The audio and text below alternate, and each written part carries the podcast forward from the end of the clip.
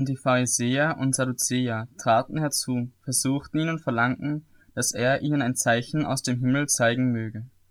Er aber antwortete und sprach zu ihnen, Am Abend sagt ihr, es wird schön, denn der Himmel ist rot, und am Morgen, heute kommt ein Ungewitter, denn der Himmel ist rot und trübe.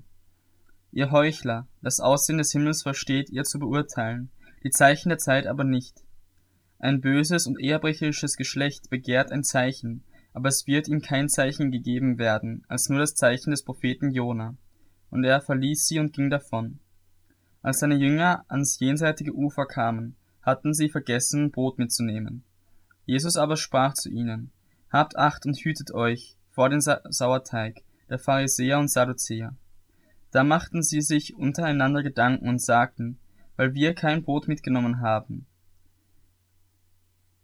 Als es aber Jesus merkte, sprach er zu ihnen, ihr Kleingläubigen, was macht ihr euch Gedanken darüber, dass ihr kein Brot mitgenommen habt?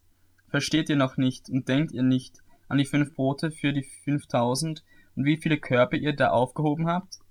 Auch nicht an die sieben Brote für die viertausend und wie viele Körper ihr da aufgehoben habt?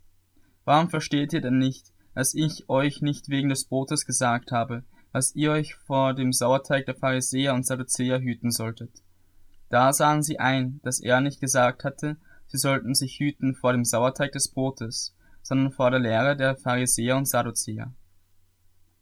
Als aber Jesus in die Gegend von Caesarea Philippi gekommen war, fragte er seine Jünger und sprach, Für wen halten die Leute mich, den Sohn des Menschen? Sie sprachen, etliche für Johannes den Täufer, andere aber für e- Elia, noch andere für Jeremia oder einen der Propheten. Da spricht er zu ihnen, ihr aber, für wen haltet ihr mich? Da antwortete Simon Petrus und sprach, Du bist der Christus, der Sohn des lebendigen Gottes. Und Jesus antwortete und sprach zu ihm, Glückselig bist du, Simon, Sohn des Jona, denn Fleisch und Blut hat dir das nicht geoffenbart, sondern mein Vater im Himmel. Und ich sage dir auch, du bist Petrus, und auf diesem Felsen will ich meine Gemeinde bauen, und die Pforten des Totenreiches sollen sie nicht überwältigen. Und ich will dir die Schlüssel des Reiches der Himmel geben. Und was du auf Erden binden wirst, das wird im Himmel gebunden sein. Und was du auf den Erden lösen wirst, das wird im Himmel gelöst sein. Da gebot er seinen Jünger, dass sie niemand sagen sollten, dass er Jesus der Christus sei. Von da an begann Jesus seinen Jüngern zu zeigen, dass er nach Jerusalem gehen und viel leiden müsse, von den Ältesten, den obersten Priester und Schriftgelehrten, und getötet werden und am dritten Tag auferweckt werden müsste. Da nahm Petrus ihn beiseite und fing an, ihn zu wehren und sprach, Herr, schone dich selbst. Das widerfahre dir nur nicht. Er aber wandte sich um und sprach zu Petrus, Weiche von mir, Satan, du bist mir ein Ärgernis, denn du denkst nicht göttlich, sondern menschlich. Da sprach Jesus zu seinen Jüngern, wenn jemand mir nachkommen will, so verleugne er sich selbst und nehme sein Kreuz auf sich und folge mir nach. Denn wer sein Leben retten will, der wird es verlieren. Wer aber sein Leben verliert, um meinetwillen, der wird es finden. Denn was hilft es dem Menschen, wenn er die ganze Welt gewinnt, aber sein Leben verliert? Oder was kann der Mensch als Lösegeld für sein Leben geben? Denn der Sohn des Menschen wird in der Herrlichkeit seines Vaters mit seinen Engel kommen, und dann wird er jeden Einzelnen vergelten, nach seinem Tun. Wahrlich, ich sage euch, es stehen einige hier, die den Tod nicht schmecken werden, bis sie den Sohn des Menschen haben, kommen sehen in seinem Reich.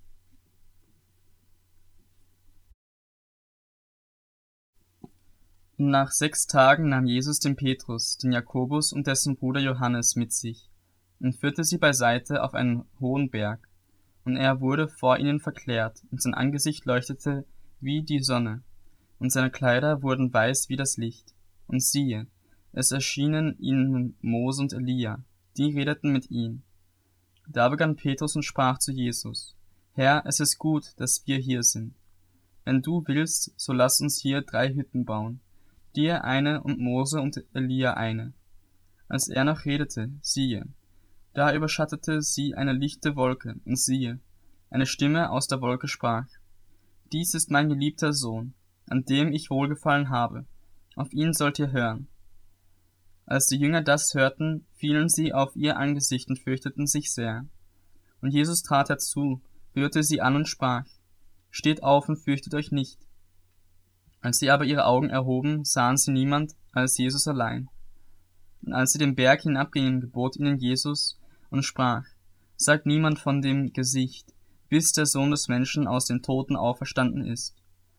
Und seine Jünger fragten ihn und sprachen, Warum sagen denn die Schriftgelehrten, dass zuvor Elia kommen müsse? Jesus aber antwortete und sprach zu ihnen, Elia kommt freilich zuvor und wird alles wieder herstellen. Ich sage euch aber, dass Elia schon gekommen ist, und sie haben ihn nicht anerkannt, sondern mit ihm gemacht, was sie wollten. Ebenso wird auch der Sohn des Menschen von ihnen leiden müssen. Da verstanden die Jünger, dass er zu ihnen von Johannes dem Täufer redete. Und als sie zur Volksmenge kamen, trat ein Mensch zu ihm, fiel vor ihm auf die Knie und sprach, Herr, erbarme dich über meinen Sohn, denn er ist mondsüchtig und leidet schwer. Er fällt nämlich oft ins Feuer und oft ins Wasser und ich habe ihn zu deinen Jüngern gebracht, aber sie konnten ihn nicht heilen. Da antwortete Jesus und sprach, O du ungläubiges und verkehrtes Geschlecht, wie lange soll ich bei euch sein? Wie lange soll ich euch ertragen? Bringt ihn her zu mir. Und Jesus befahl dem Dämon, und er fuhr von ihm aus, und der Knabe war gesund von jener Stunde an. Da traten die Jünger allein zu Jesus und sprachen, Warum konnten wir ihn nicht austreiben? Jesus aber sprach zu ihnen, um eures Unglaubens willen. Denn wahrlich, ich sage euch, wenn ihr Glauben hättet wie ein Senfkorn, so würdet ihr zu diesem Berg sprechen, hebe dich weg von hier dorthin, und er würde sich hinwegheben, und nichts würde euch unmöglich sein. Aber diese Art fährt nicht aus, außer durch Gebet und Fasten.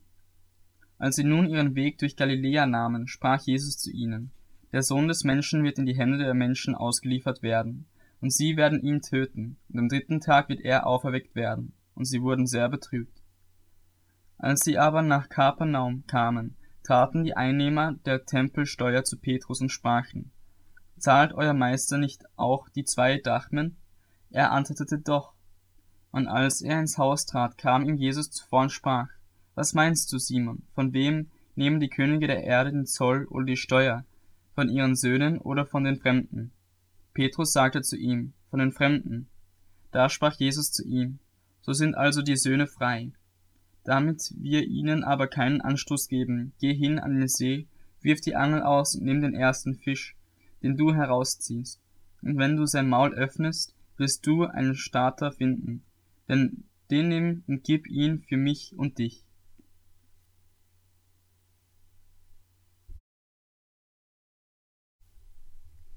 Zu jener Stunde traten die Jünger zu Jesus und sprachen, Wer ist wohl der Größte im Reich der Himmel? Und Jesus rief ein Kind herbei, stellte es in ihre Mitte und sprach, Wahrlich, ich sage euch, wenn ihr nicht umkehrt und werdet wie die Kinder, so werdet ihr nicht in das Reich der Himmel kommen. Wer nun sich selbst erniedrigt, wie dieses Kind, der ist der Größte im Reich der Himmel. Und wer ein solches Kind in meinen Namen aufnimmt, der nimmt mich auf. Wer aber einem von diesen Kleinen, die an mich glauben, Anstoß der Sünde gibt, für den wäre es besser, dass ein großer Mühlstein an seinen Hals gehängt und er in die Tiefe des Meeres versenkt würde. Wehe der Welt wegen der Anstöße zur Sünde. Denn es ist zwar notwendig, dass die Anstöße zur Sünde kommen, aber wehe jenem Menschen, durch den der Anstoß zur Sünde kommt. Wenn aber deine Hand oder deine Fuß für dich ein Anstoß zur Sünde wird, so haue sie ab und wirf sie von dir. Es ist besser für dich, dass du lahm oder verstümmelt in das Leben eingehst, als dass du zwei Hände oder zwei Füße hast und in das ewige Feuer geworfen wirst. Und wenn dein Auge für dich ein Anstoß der Sünde wird, so reiß es aus und wirf es von dir. Es ist besser für dich, dass du einäugig in das Leben eingehst, als dass du zwei Augen hast und in das höllische Feuer geworfen wirst. Seht zu, dass ihr keinen dieser Kleinen verachtet, und ich sage euch, ihr Engel im Himmel schauen alle Zeit das Angesicht meines Vaters im Himmel. Denn der Sohn des Menschen ist gekommen, um das Verlorene zu retten. Was meint ihr, wenn ein Mensch hundert Schafe hat, und es verirrt sich, eines von ihnen, lässt er nicht die 99 auf dem Berg, geht hin und sucht das Verirrte? Und wenn es geschieht, dass er es findet, wahrlich, ich sage euch, er freut sich darüber mehr als über die 99, die nicht verirrt waren. so ist es auch nicht der Wille eures Vaters im Himmel, dass eines dieser Kleinen verloren geht. Wenn aber dein Bruder an dir gesündigt hat, so geh hin und weise ihn zurecht unter vier Augen. Hört er auf dich, so hast du deinen Bruder gewonnen. Hört er aber nicht, so nimm noch ein oder zwei mit dir, damit jede Sache auf der Aussage von zwei oder drei Zeugen beruht. Hört er aber auf diese nicht, so sage es der Gemeinde. Hört er aber auch auf die Gemeinde nicht, so sei er für dich wie ein Heide und ein Zöllner. Wahrlich, ich sage euch, was ihr auf Erden binden werdet, das wird im Himmel gebunden sein, und was ihr auf Erden lösen werdet, das wird im Himmel gelöst sein. Weiter sage ich euch, wenn zwei von euch auf Erden übereinkommen über irgendeine Sache, für die sie bitten wollen, so soll sie ihnen zuteil werden, von meinem Vater im Himmel. Denn wo zwei oder drei in meinem Namen versammelt sind, da bin ich in ihrer Mitte. Da trat Petrus zu ihm und sprach, Herr, wie oft soll ich meinem Bruder vergeben, der gegen mich sündigt? Bis siebenmal? Jesus antwortete ihm, ich sage dir nicht bis siebenmal, sondern bis sieben, siebzig mal siebenmal. Darum gleicht das Reich der Himmel einem König, der mit seinem Knecht abrechnen wollte. Und als er anfing abzurechnen, wurde einer von ihnen gebracht, der war zehntausend Talente schuldig.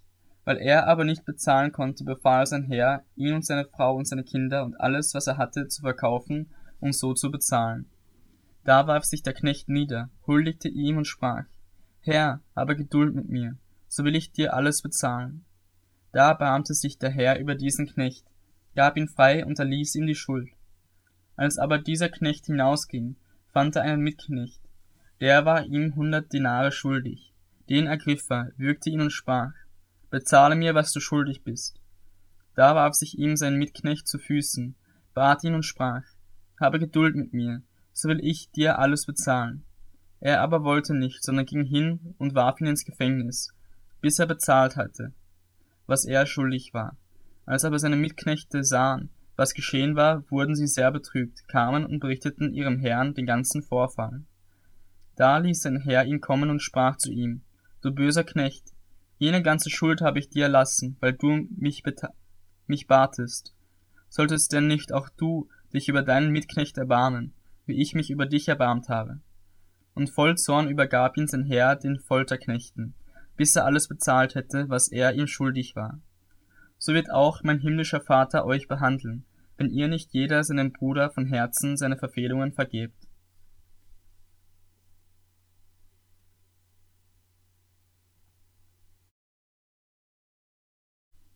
Und es geschah, als Jesus diese Worte beendet hatte, verließ er Galiläa und kam in das Gebiet von Judäa, jenseits des Jordan. Und es folgte ihm eine große Volksmenge nach, und er heilte sie dort.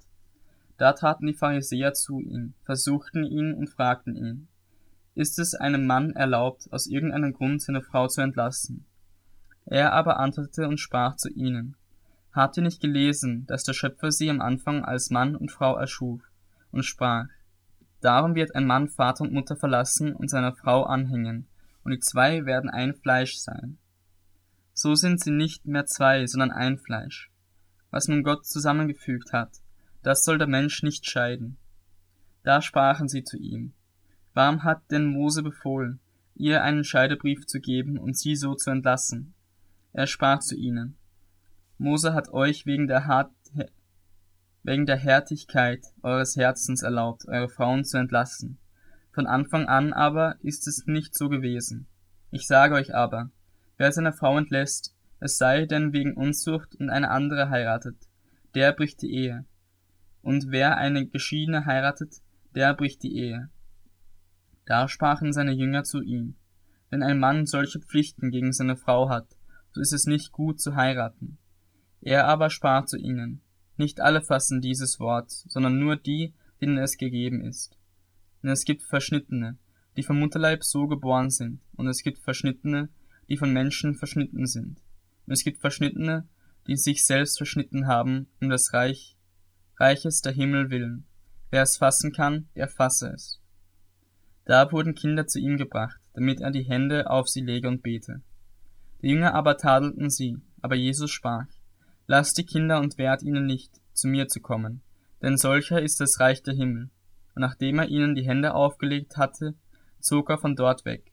Und siehe, einer trat herzu und fragte ihnen, Guter Meister, was soll ich Gutes tun, um das ewige Leben zu erlangen? Er aber sprach zu ihm, Was nennst du mich gut? Niemand ist gut als Gott allein. Willst du aber in das Leben eingehen, so halte die Gebote. Er sagt zu ihm, Welche? Jesus aber sprach, dass du sollst nicht töten, du sollst nicht Ehe brechen, du sollst nicht stehlen, du sollst nicht falsches Zeugnis reden, ehre deinen Vater und deine Mutter, und du sollst deinen Nächsten lieben wie dich selbst. Der junge Mann spricht zu ihm, das habe ich alles gehalten, von meiner Jugend an. Was fehlt mir noch? Jesus sprach zu ihm, Willst du vollkommen sein, so geh hin, verkaufe, was du hast, und gib es den Armen, so wirst du einen Schatz im Himmel haben. Und komm, folge mir nach. Als aber junge Mann das Wort hörte, ging er betrübt davon, denn er hatte viele Güter. Da sprach Jesus zu seinen Jüngern, Wahrlich, ich sage euch, ein Reicher hat es schwer, in das Reich der Himmel hineinzukommen. Und wiederum sage ich euch, es ist leichter, dass ein Kamel durch ein Nadelöhr geht, als dass ein Reicher in das Reich Gottes hineinkommt. Als seine Jünger das hörten, entsetzten sie sich sehr und sprachen, Wer kann dann überhaupt gerettet werden? Jesus aber sah sie an und sprach zu ihnen, Bei den Menschen ist dies unmöglich, aber bei Gott sind alle Dinge möglich. Da antwortete Petrus und sprach zu ihm, Siehe, wir haben alles verlassen und sind dir nachgefolgt. Was wird uns dafür zuteil? Jesus aber sprach zu ihnen, Wahrlich, ich sage euch, ihr, die ihr mir nachgefolgt seid, werdet in der Wiedergeburt, wenn der Sohn des Menschen auf dem Thron seiner Herrlichkeit sitzen wird, auch auf zwölf Thronen sitzen und die zwölf Stämme Israels richten. Und jeder, der Häuser oder Brüder oder Schwestern oder Vater oder Mutter oder Frau oder Kinder oder Äcker verlassen hat, um meines Namens willen, der wird es hundertfältig empfangen und das ewige Leben erben. Aber viele von den Ersten werden Letzte, und Letzte werden Erste sein.